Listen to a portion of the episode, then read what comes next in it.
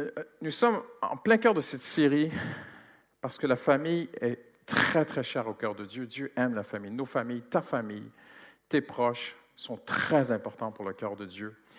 Et le titre de mon message est celui-ci, parce que la famille est vraiment importante. Ne vous inquiétez pas, ça va être un message très positif, OK?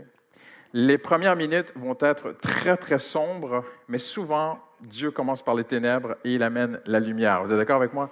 Donc, vous allez m'entendre parler de choses très, très, très négatives. Au début, vous allez dire, mais qu'est-ce qui se passe avec Pasteur Christian? Faites-moi confiance. C'est toujours une bonne nouvelle, OK? Vous êtes avec moi? Le titre de mon message est celui-ci, Sauver le fils du diable. OK? C'est biblique. C'est biblique. Pour notre bien, Dieu a voulu qu'on sache une des histoires les plus tristes de, l'Ancien Testament. Et c'est cette fameuse histoire où on a parlé de ce qui était avec nous dimanche de, Elkanah, qui avait Anne, qui avait Pénina, là, pénible, hein, vous étiez là. Et euh, vous allez dire, mais les, derniers titres de Pasteur Christian, Pénina la pénible, Sauver le fils du diable et tout, euh, ça résonne un peu avec l'état des familles aujourd'hui qui, sont dans un état de, de, de grande difficulté, mais il y a un espoir extraordinaire. Le Seigneur Jésus veut et peut se révéler au pire des pécheurs.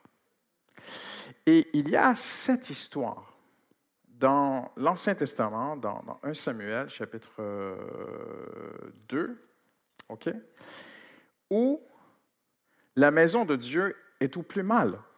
Ça va vraiment très, très, très mal. En fait, il y a ce tabernacle, la majorité d'entre vous, vous êtes des, chrétiens matures, mais on a des nouveaux dans la foi, donc il faut prendre le temps. Il y a le tabernacle, en fait, qui est à Silo, à peu près au centre géographiquement d'Israël. C'est la capitale à l'époque, et les gens allaient prier au tabernacle à Silo. Et il y a un grand sacrificateur qui est le chef de cette maison. Il s'appelle Élie. Ce n'est pas le prophète Élie, hein, c'est un autre personnage. Et il a deux fils. Et la Bible dit que ses fils étaient des vauriens. OK?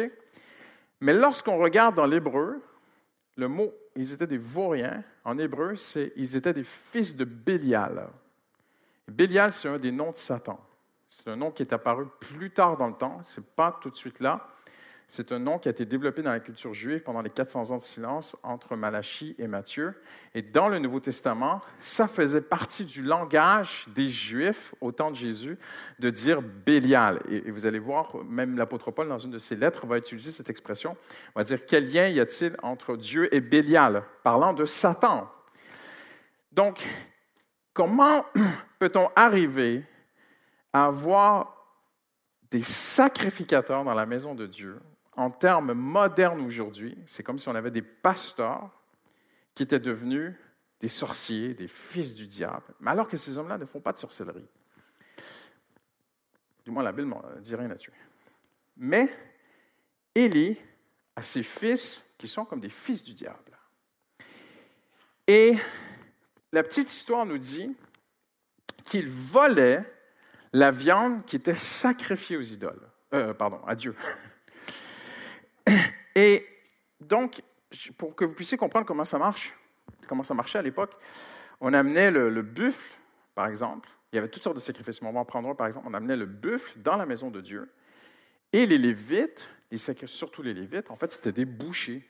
Ils, ils tuaient la, la vache, ils la dépeçaient, et Dieu avait dit, la graisse est pour moi. Si vous connaissez un peu comment ça marche, une vache, il y a de la graisse partout. Donc, il fallait racler l'intérieur de, la, vache. Et c'était un travail qui prenait des heures, préparer un sacrifice.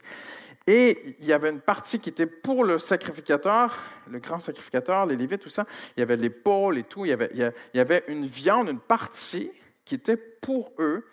Et Dieu avait dit, vous allez me donner à moi, en sacrifice à moi, vous allez brûler pour moi. En fait, ce que les hommes ne mangeaient pas, Dieu demande les reins, par exemple, tu vois, dans les sacrifices. Et les pattes et tout, le reste, les jambes, c'était jeté, OK, en dehors du, camp. Et ce qui était offert à Dieu, c'était une partie de viande, même pas de la viande en fait, que personne allait manger de toute façon. Donc Dieu est bon déjà, d'emblée, et il laisse à eux ils vont manger. Et aujourd'hui, c'est très facile pour toi de manger de la viande. Tu traverses la rue, tu vas l'autre côté et tu achètes ta viande. Mais à l'époque, manger de la viande, c'était quelque chose. C'était, c'était, bien ceux qui mangeaient de la viande, en fait, c'était les riches. Les gens ne mangeaient pas de la viande aussi facilement que nous. Mais les sacrificateurs, les Lévites, en fait, Dieu voulait les bénir, ses serviteurs. Et il y avait une portion de viande pour eux. Ces gens-là mangeaient de la viande à tous les jours de leur vie. Mais là, ici, on a deux hommes qui sont insatisfaits de leur lot. Ils veulent la viande qui est pour Dieu. Et ils voulaient même la viande avant qu'elle soit cuite. Et ils voulaient la viande crue et ils voulaient la graisse avec. Et en fait, ce qui se passe, c'est qu'ils envoyaient des Lévites et les Lévites venaient. Et pendant qu'on coupait la viande et tout, ils disaient Ah ouais, ça, c'est l'entrecôte, tu me le mets de côté le, ah ouais, filet mignon, ça c'est pour euh, le sacrificateur. Et, puis, ah. et quand les gens réagissaient, ils disaient Ah non, mais attends, c'est pas comme ça que la Bible a dit, Dieu a dit pas faire comme ça. Ils pouvaient même se mettre en colère et, et, violenter les gens et de force prendre la partie et dire Non, je le prends pour le sacrificateur. Et ces gens ne s'en rendaient pas compte en fait, mais en faisant ainsi, le sacrifice qui était offert à Dieu n'avait plus de valeur. Ça valait plus rien. Parce que ce n'était plus fait comme Dieu avait demandé. Donc le sacrifice était annulé. Donc ce que les gens offraient à Dieu ne valait plus rien en fait. C'était plus selon les normes de Dieu. Mais ils ne s'arrêtaient pas là. Ils allaient plus loin. La Bible dit qu'il y avait des femmes qui traînaient devant la maison de Dieu. Je le dis en, jargon ce soir. Et, tu dis, mais qu'est-ce qu'elles font ces femmes-là? Il y avait des femmes, il y avait une bande de femmes qui traînaient devant la maison de Dieu. Comment on peut arriver à ce que. Et, ces gars-là couchaient avec ces femmes-là. Tu dis, comment on peut en arriver là? Et là, ça continuait comme ça. Tu vois? Et ces jeunes gens, donc c'était des jeunes en passant, se rendaient coupables devant l'Éternel d'un très grand péché. Et là, il est écrit ceci. Ils méprisaient les offrandes de l'Éternel. Ça veut dire que les offrandes qui étaient qui était préparé pour Dieu, ce qui était offert à Dieu, ces deux sacrificateurs regardaient les offrandes, puis ils avaient du mépris pour ce qui était offert à Dieu. Le mot mépris ici signifie ils détestaient au plus haut point ce qui était offert à Dieu. Pour eux, que ce soit offert à Dieu, parce que certains sacrifices étaient, étaient brûlés complètement pour l'Éternel, pour eux, c'était une perte mais à quoi ça sert de faire ça? Et le mot hébreu ici signifie aussi il blasphémait sur les sacrifices qui étaient offerts à Dieu. Donc, leur opinion, leur avis, leur regard sur les sacrifices de Dieu était un blasphème aux yeux de Dieu. Ils étaient appelés des vauriens, fils de Bélial. Incroyable. Et ces hommes vont aller à la guerre un jour, et la guerre, le, combat, la bataille va mal tourner. Et ils vont se dire, allons chercher l'arche de l'alliance. Donc, dans la maison de Dieu, il y avait le lieu saint, il y avait, il y avait deux pièces dans la maison de Dieu. Une première pièce, tu ne rentrais pas comme ça. Hein. C'était les Lévites, c'était seulement les sacrificateurs. Je pense que même les Lévites ne pouvaient pas rentrer là. Les sacrificateurs pouvaient rentrer, offrir des offrandes. Mais il y avait un lieu très saint. On n'entrait pas dans ce lieu très saint. C'était le grand sacrificateur une fois par année. Et ces hommes sont arrivés à une telle légèreté sur les choses de Dieu que, sans scrupule, sans respect, sans révérence, entrent dans le lieu très saint, envoient des gens, ils prennent l'arche de l'alliance et ils se disent, mais si l'arche de l'alliance est avec nous maintenant, c'était quoi l'arche de l'alliance? C'était un coffre en or. Hein. Je, je, simplifie vraiment les choses ce soir pour aller plus vite. Et ça représentait le trône de Dieu. Moïse avait dit, Dieu avait dit, pardon à Moïse, c'est là que je te rencontrerai, je te parlerai de, de, déçu. et même le, le, mot propitiatoire voulait, dire comme le, siège de Dieu. Et ces hommes disent, on va aller chercher l'arche de l'alliance de Dieu, on va l'amener sur le champ de bataille, on va gagner, Dieu sera avec nous. il y a une chose qu'ils n'ont pas compris, quand on vient ici, euh, Dieu n'est pas là. Dieu n'est pas là. Ils amènent l'arche de l'Alliance ils vont se faire voler l'arche de l'Alliance par l'ennemi. Et ces hommes vont mourir au combat. Et l'épouse de l'un de ces hommes est enceinte. Et quand elle reçoit la nouvelle de à quel point ça va mal sur le, au champ de bataille, elle, elle, va perdre son enfant et elle va donner, elle va coucher de force par le stress de tout ce qui se passe. Et elle va donner à son enfant le nom de Ichabod, qui veut dire la présence de Dieu est partie. simplement dit ce soir, Dieu nous a abandonnés. Et là, tu dis, waouh, quelle histoire négative. Mais, un jour, à la croix, Jésus est pendu au bois. À sa droite et à sa gauche, il y a aussi deux fils du diable. Parce que la Bible dit, en grec, qu'ils les deux blasphémaient Jésus, comme les deux hommes, les fils d'Élie. Impressionnant. Hein? Deux hommes, fils d'Élie, blasphémaient les choses de Dieu. Jésus est à la croix. Deux hommes le blasphèment. Mais comprenons une chose ce soir. Avant Jésus-Christ, nous ne pouvons pas comprendre qui est Dieu. C'est en Jésus que nous découvrons pleinement qui est Dieu. Et pendant qu'il le blasphème, lui prie pour eux. Et il dit, Père, pardonne-leur, car ils ne savent ce qu'ils font. Cette scène n'a pas duré cinq minutes. Cette scène a duré pendant six heures de temps. Si vous, parce que ça dit à telle heure le matin, Jésus était crucifié, jusqu'à telle heure l'après-midi. Et, les meilleurs commentateurs bibliques nous expliquent que c'est à peu près six heures de temps que Jésus était sur la croix. Et pendant six heures de temps, Jésus se fait moquer. Les passants le moquent, les chefs religieux le moquent, et ces deux hommes le blasphèment. Et Jésus, en retour, ne dit rien, ne rend pas la monnaie, ne se justifie pas ne se venge pas, il prie pour eux, pour nous montrer que Dieu aime ceux qu'il blasphème. Et Dieu voit quelque chose que nous ne voyons pas, c'est qu'ils sont à tout instant de leur vie à la porte de l'éternité. Et que parfois, nous, on aimerait bien que Dieu se venge des méchants dans ce monde. Et on se dit, mais Seigneur, pourquoi tu es patient? Parce que Dieu sait que s'ils passent de l'autre côté, c'est terminé pour, l'éternité pour eux.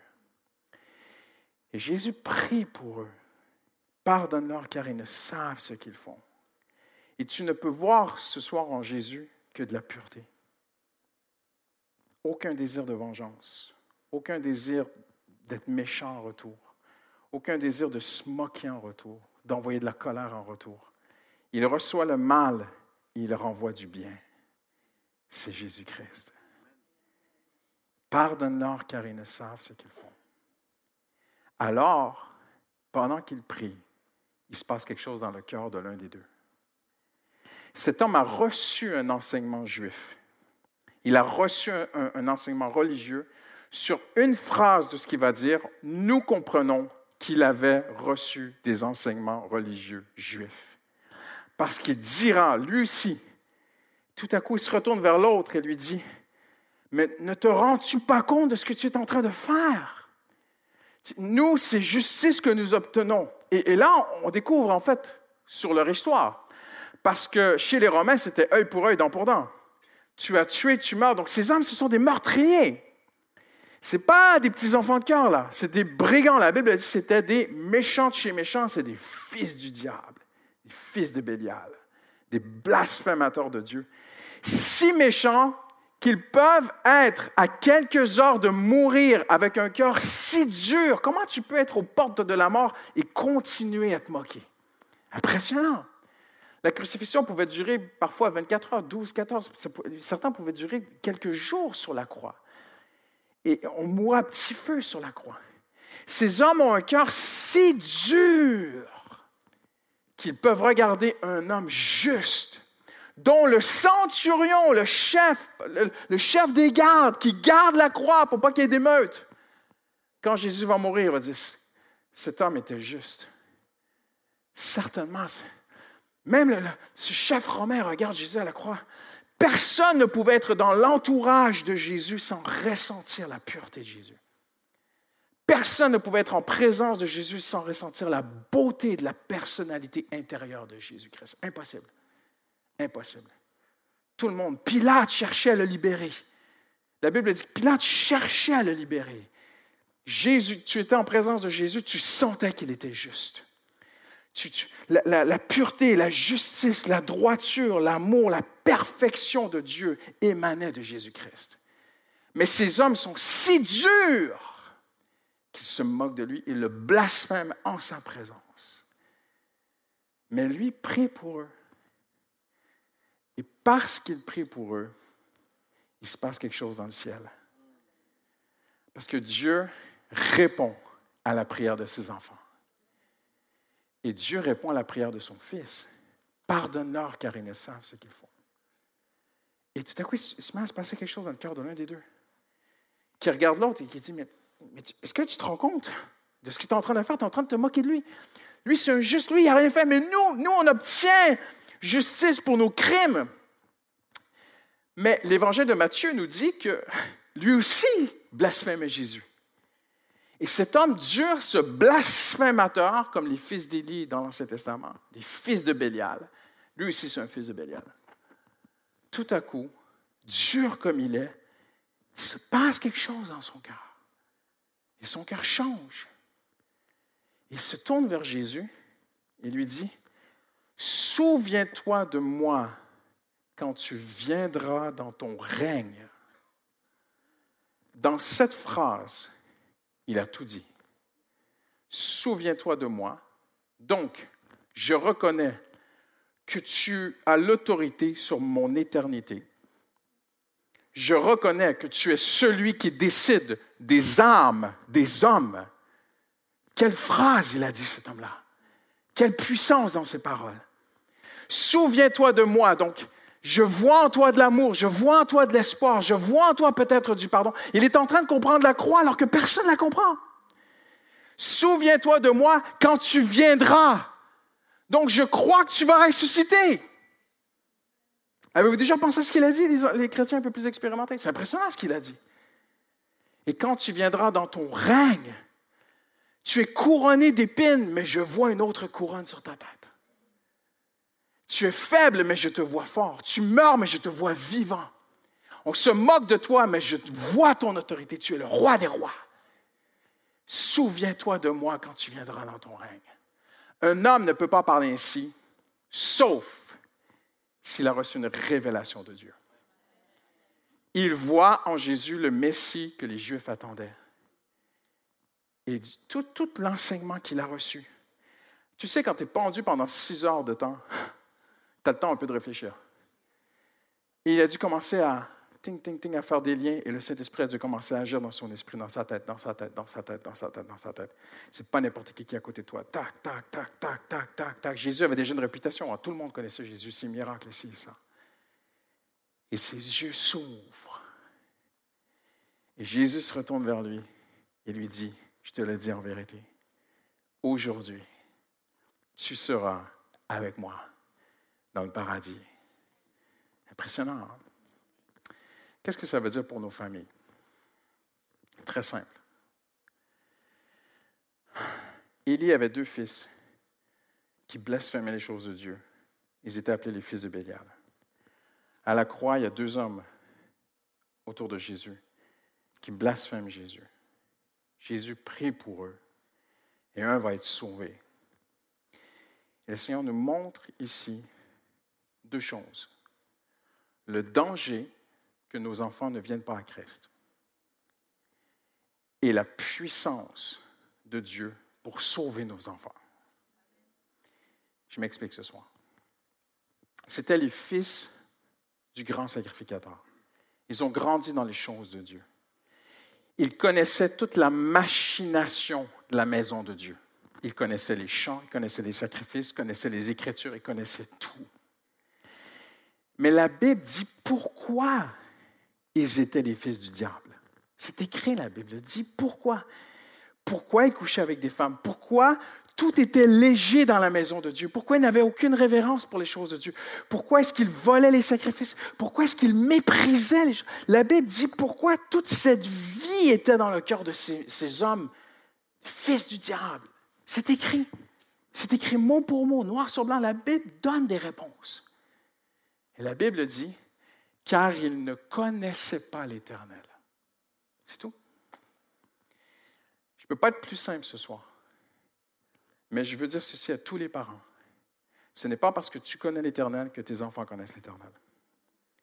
Nos enfants ont besoin de connaître Dieu comme nous aussi, nous connaissons Dieu.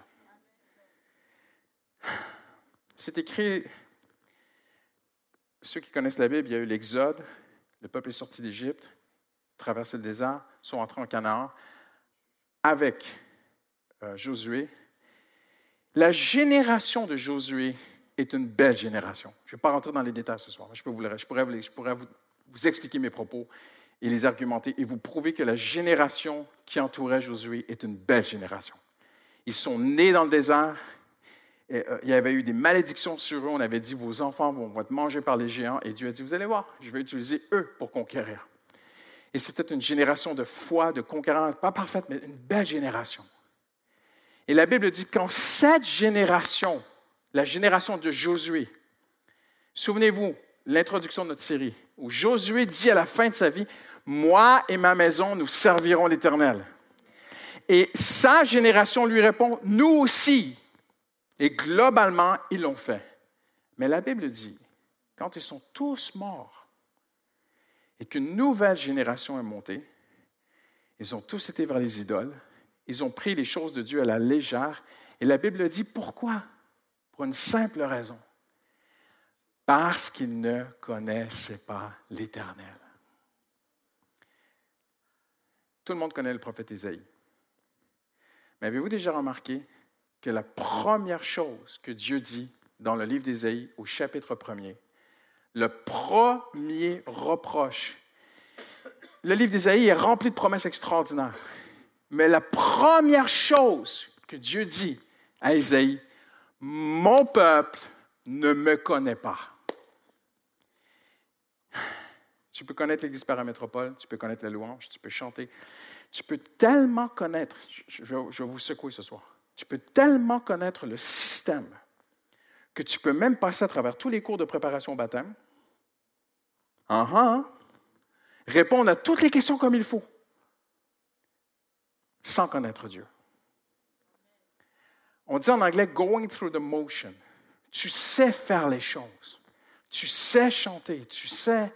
Et je parler aux parents ce soir. Ce n'est pas parce que tes enfants chantent, lèvent les mains, disent que Dieu te bénisse, Alléluia, connaissent la Bible, font des études bibliques, ceci, cela, nanana, qu'ils connaissent Dieu. On connaît Dieu d'une seule façon, par révélation.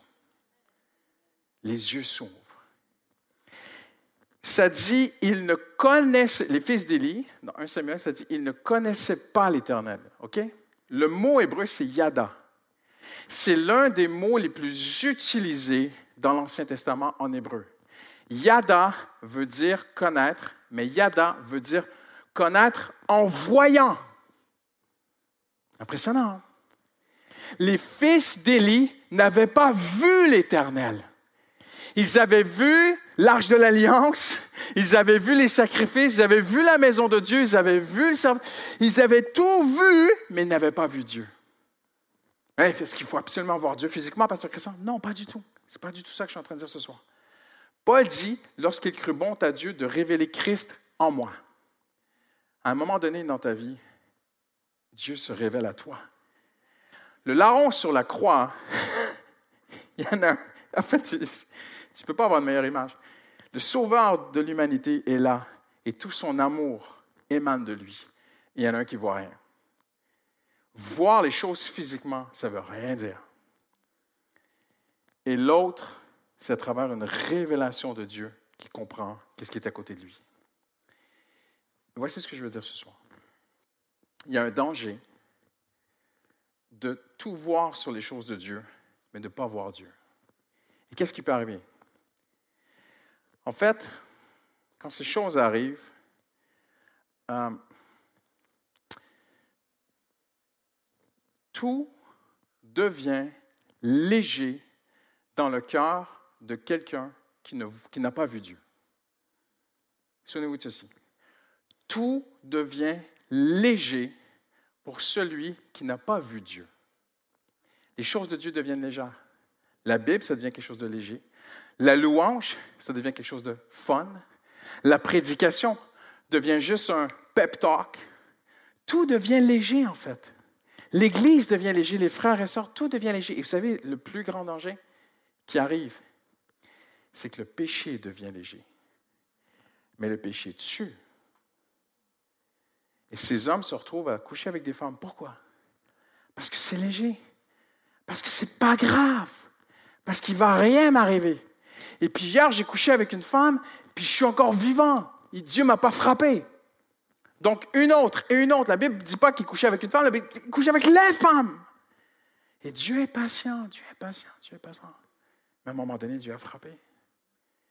Et là, tu dis, waouh, on peut même en venir au point d'aller prendre l'arche de l'alliance avec légèreté. Et ça se fait encore aujourd'hui. On prend la présence de Dieu à la légèreté. Et vous allez remarquer que lorsqu'on n'a pas rencontré Dieu, on désacralise les choses. Mais je le dis ce soir avec beaucoup d'amour, mais beaucoup de révérence, et mon cœur tremble devant Dieu. Il y a des choses qui sont sacrées. La parole de Dieu, elle est sacrée. La prière, c'est sacré. La présence de Dieu, c'est sacré. Le corps de Christ, c'est sacré. Tes frères et sœurs, c'est sacré. Tu ne touches pas aux enfants de Dieu. Tu n'attaques pas des histoires, des embrouilles, des, on la tête sur des trucs, parfois des, pas diffus, des discussions vaines et inutiles. Parce que ne touche pas au corps de Christ, ne fais pas de conflit dans le corps de Christ, ne fais pas de bagarre dans le corps de Christ. Mais tout devient léger. La louange devient léger, la musique devient léger, tout devient léger. Se tenir devant Dieu, c'est léger. On se tient devant Dieu. Ah, tout ça pour une simple raison, ils n'ont pas rencontré Dieu nos familles ont besoin de comprendre que nos enfants, pour être sauvés, ont besoin de rencontrer Dieu. Maintenant, comprenez-moi bien ce soir. Je parle avec amour. Je ne suis pas en train de dire que si tes enfants ne sont pas chrétiens, c'est les, fils du diable. C'est pas ce que je suis en train de dire ce soir. Je suis en train de dire c'est dangereux. C'est très dangereux. Parce qu'on désacralise tout, on banalise tout, tout devient léger. Et la Bible dit, il méprisait. Et c'est intéressant parce que même en français, si vous prenez le mot mépriser, en français, c'est mépris. Donc, mépriser en français veut dire dévaloriser, dire ça ne vaut rien. Et regardez ce qui est incroyable. Qu'est-ce que ça veut dire pour nous? Ça, ça veut dire ceci, on va terminer bientôt. J'ai une bonne nouvelle pour la fin. Ces hommes regardaient les sacrifices qui étaient faits, la viande qui n'était pas pour eux, la viande qui était brûlée pour Dieu. Ils méprisaient cela. Quelle perte! Nous, on l'aurait mieux géré cette viande. Pourquoi Moïse a dit ça? Il le méprisait. Ça veut dire quoi ça aujourd'hui en 2022 pour nous? Très simple. Tous les sacrifices sont englobés dans le sacrifice de la croix. OK? Maintenant, que Dieu m'aide à dire avec amour et sagesse. Mais il y a aujourd'hui des gens pour qui la simple prédication de la croix ne suffit plus. Simplement dire Jésus est mort pour tes péchés, tu es réconcilié avec Dieu. Jésus a tout accompli à la croix. Nous avons tout pleinement en lui. Ça ne suffit plus. Je vous le dis par expérience, dans certains milieux, c'est méprisé. Il faut autre chose. Il y a des années, un pasteur m'a dit, Christian, il faut prêcher des choses plus concrètes, parce que les gens vivent des choses concrètes. Et non, non. Toucher à la prédication de la croix, c'est comme ces hommes qui allaient piquer avec la fourchette et qui touchaient le sacrifice. Il le rendait inutile. J'aimerais vous dire ceci ce soir. Il faut prêcher la croix. Il n'y a que la croix qui marche les pep talks, les discours de motivation, les 14 méthodes pour réussir. Il y a des églises où on n'ouvre même plus la Bible. Parce qu'il y a des gens qui ont un regard sur la croix et pour eux, ça ne suffit pas. Il faut autre chose. Et en fait, ils ne se rendent pas compte, mais ils sont en train de voler les gens de découvrir la puissance de la croix. Comprenez ce que je veux dire? C'est fort hein, comme image. Toucher au sacrifice, c'est un sacrilège. Il y a des choses qui sont sacrées. Et la croix ne touche pas à ça. Mais j'ai une bonne nouvelle en terminant ce soir. Ici, on prêche la croix. Nous croyons que nous avons tout pleinement, parfaitement en Jésus. Hallelujah. Amen. Et en terminant, regardez à la croix. Cette même croix qui pour certains ne suffit plus, à cette même croix, Jésus a prouvé que le pire des pécheurs peut être sauvé. Quand une mère de famille prie, Dieu entend. il peut sauver le fils de Bélial. Quand un père de famille prie, quand tu pries pour ton cousin, ta cousine, quand tu pries pour un proche et tu dis, mais Seigneur, c'est impossible que tu sauves cette personne dans ma famille, elle est tellement loin. Elle en est même à te blasphémer. Alléluia, il y a de l'espoir. Parce que Dieu peut sauver un blasphémateur. Amen. Il y a des années, et on va terminer, j'étais pasteur à Mantes-la-Jolie et euh, du jour au lendemain, comme ça, le responsable des jeunes a, a flippé. Flippé, complètement flippé. Je peux partager vraiment publiquement ce soir ce qu'il m'a donné l'occasion de faire, et même ça s'est vu dans toute l'Église, c'était une grande tristesse. Croyez plus en Dieu. Ça suffit plus. Ce n'est pas possible. J'ai prié, Dieu n'a pas répondu, j'ai crié à Dieu, les jeunes ne sont pas venus à Jésus et tout. Il a flippé complètement, croyait plus en Dieu, quitté sa femme, tout quitté, l'Église, sa famille, a rompu contact avec. Il ne voulait pas me voir, il ne voulait plus voir personne. Il s'est enfermé dans un appartement, on n'avait plus accès à lui. Je suis allé à l'appartement. J'ai tellement sonné à l'appartement pour sauver une âme. On peut faire des choses pour sauver une âme. J'ai tellement sonné à l'appartement qu'il s'est pointé au balcon. Il m'a dit Pasteur, arrête de sonner. J'ai dit Je veux te voir. J'ai dit Je pars pas d'ici tant que tu ne me donnes pas un café. On boit un café ensemble. Ah, je reviendrai et tout. Laisse-moi tranquille, laisse-moi tranquille. Je dis Ok, c'est bon. Il n'y a plus rien à faire. Plus rien à faire. Tu fais quoi? Et ma femme vient me voir. Elle m'a dit Christian, on va prier pour lui on va aller faire des marches de prière. On dit ça des prayer walks. Et on avait un petit bois pas loin de chez nous derrière. Et Justine me dit on se prend par la main et on va juste prier pour Kevin. Puis on a prié pour lui. Seigneur, ramène-le. Seigneur, touche-le. Ramène-le, Seigneur. Sa famille priait pour lui, sa femme priait pour lui. On passait du temps avec sa femme. Et un dimanche soir, Hallelujah. Je suis assis dans mon canapé, dimanche soir, un peu fatigué de ma journée, à l'église et tout et ça sonne à la porte. J'ouvre la porte et j'ai Kevin, grand bonhomme et tout, avec des yeux très très sombres, un visage très très sérieux, incapable de me regarder. Il dit Est-ce que je peux rentrer? Ah, mon gars, c'est sûr que tu rentres, tu sors plus d'ici. Il s'assoit dans le canapé devant moi, puis il commence à me raconter tout ce qui s'est passé dans sa tête et tout. Puis il y avait encore beaucoup, beaucoup de confusion. Je ne savais même pas quoi lui dire, tellement tout était tellement confiné dans sa tête. vraiment, il y avait un combat spirituel. C'était démoniaque ce qui se passait. Il y avait une emprise sur sa vie. Et je l'écoutais comme ça. J'ai dit, Kevin, tu as besoin de revenir à Dieu, toi. Puis je me souviens, il regardait toujours partout, mais il n'arrivait pas à me regarder dans les yeux, toi. Puis c'est bon, je vais réfléchir, je ne sais même pas pourquoi je suis venu ici. Et puis il part. Mais Dieu est allé chercher. Et vous savez, aujourd'hui, Kevin est pasteur. il y a quelque temps, il a implanté une église en région parisienne. C'est pas beau, ça?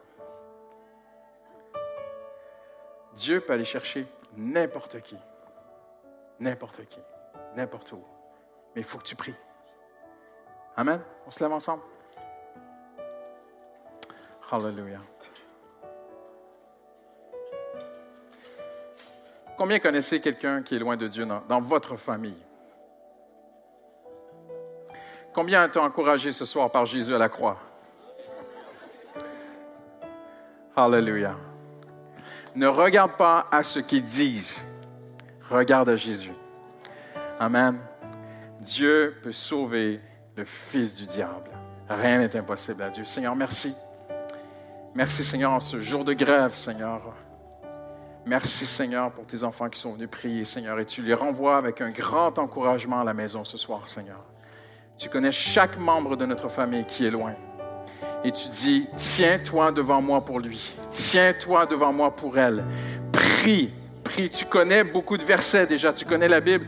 Prie pour lui. Lève ta voix vers Dieu. Hallelujah. Je l'ai fait à la croix en mourant, tu peux le faire. Je l'ai fait en souffrant, tu peux le faire. Je l'ai fait pendant qu'on me blasphémait, tu peux prier pour les gens autour de toi. Et si tu pries, j'agis, dit le Seigneur. Hallelujah. Seigneur, merci pour ta présence. Merci pour ta parole ce soir. Je prie que tu bénisses chaque enfant de Dieu qui est venu dans ta maison de prière ce soir. Tu les accompagnes malgré toutes ces grèves et ces problèmes de transport. Tu fais en sorte que leur retour à la maison se fasse dans le plus grand bien, dans la plus belle paix, Seigneur, que personne manque son train, son RER, quoi que ce soit, Seigneur. Au nom de Jésus, nous avons prié. Amen. Amen. Amen.